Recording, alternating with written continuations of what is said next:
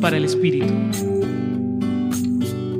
En el Evangelio de Juan, capítulo 4, versículos 43 al 54, se nos relata una situación cercana, un momento de crisis que seguramente cualquiera de nosotros ha atravesado en algún punto de la vida. En esta historia, Juan nos retrata la angustia que experimenta un padre al ver a su hijo enfermo y temer por su muerte. Por lo general, percibimos la crisis como un obstáculo y un evento poco deseado, pero en este Evangelio se nos muestra la crisis como una oportunidad de reafirmar nuestra fe y confianza en el amor incondicional de Dios.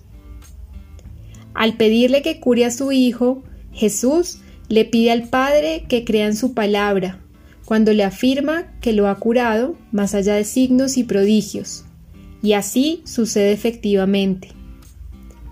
Este Evangelio nos anima a fortalecer nuestra fe en los tiempos difíciles, más allá de lo que podemos ver.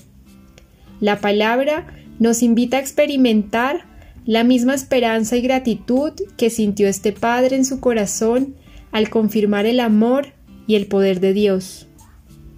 Hoy te acompañó Claudia Galindo Quiroga del Centro Pastoral San Francisco Javier de la Pontificia Universidad Javeriana.